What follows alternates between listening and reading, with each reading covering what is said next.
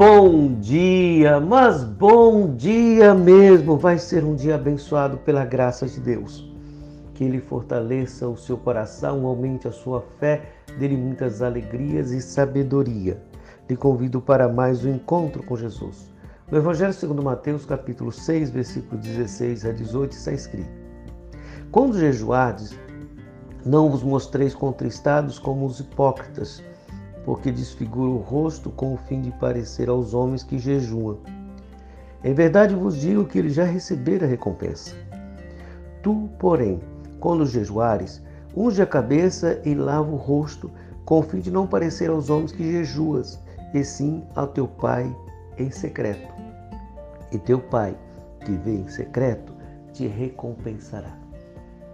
O Senhor Jesus ensinando que a religião não é um palco de apresentação, que o adorador não é um artista, que ele não usa benefício nenhum da religião para se promover, para manipular as pessoas, ele não procura protagonismo. Pelo contrário, jejum é com Deus, é uma conversa com Deus. Então é direcionada a Deus. E nesta conversa com Deus, ele abre o seu coração ele consagra a sua vida físico e espiritualmente. Ele se, se coloca na presença de Deus, buscando do Senhor Deus um favor. Então, o Deus que não só ouve, mas também vê, ele recompensa sem precisar contar para ninguém. Ele abençoa sem fazer alarde. Assim é o nosso Deus e assim nós devemos proceder. Uma vida sincera, sem cera, sem máscara, sem apresentação religiosa para conseguir algum benefício, mas uma vida piedosa de consagração, de adoração ao Senhor Deus. Senhor, nos ajude, nos ajude.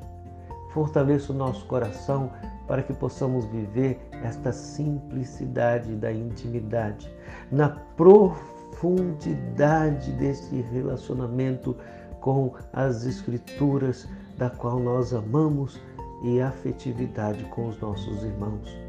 Em submissão ao Senhor, em adoração, em segredos, nesse segredo do amor, da qual o que é feito é feito para o Senhor e não é feito para causar efeitos entre os homens.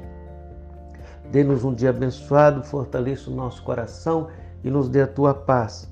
Nos abençoe e tenha misericórdia, Senhor, do nosso Brasil. Em nome de Jesus. Amém.